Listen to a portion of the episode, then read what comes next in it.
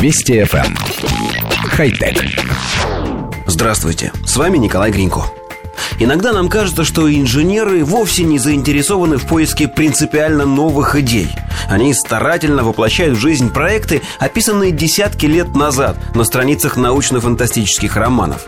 Бластеры, вживляемые процессоры и плащи-невидимки уже существуют, настала очередь левитации – Бразильские ученые из Университета Сан-Паулу разработали устройство акустической левитации, которое они называют наилучшим акустическим левитатором в мире.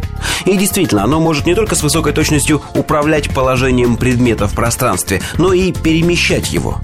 Типичный акустический левитатор имеет направленный ультразвуковой излучатель. Волны распространяются вниз и отражаются вверх от параболического отражателя. Сталкиваясь с отражениями, они образуют так называемую стоячую волну. Между ее стабильными областями возникают зоны с повышенным давлением воздуха, которое способно удерживать в пространстве маленькие и легкие предметы. Пока опытный образец способен удерживать только шарики пенопласта размером около 3 мм или капли воды.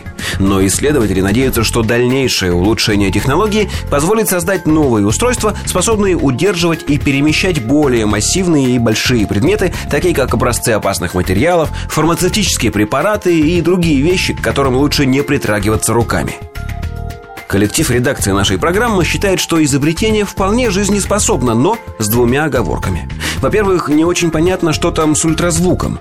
Для пенопластовых шариков может и достаточно невысокой его громкости, но для взаимодействия с более тяжелыми предметами придется повышать силу звука многократно, и неизвестно, как это скажется на находящихся рядом людях. А во-вторых, мы думали, что левитационные установки будут незаменимы на орбите Земли при монтаже космических станций из блоков. Однако акустический метод тут абсолютно не подходит. В вакууме невозможно создать ультразвуковую волну. Ни стоячую, ни лежачую, никакую. Но зато теперь мы знаем, что в Бразилии существуют и ученые, а не только футболисты и музыканты. Надеемся, в скором времени первые достигнут такого же фантастического уровня профессионализма, как вторые и третьи. Хотя... Вести FM. Эм. Хай-тек.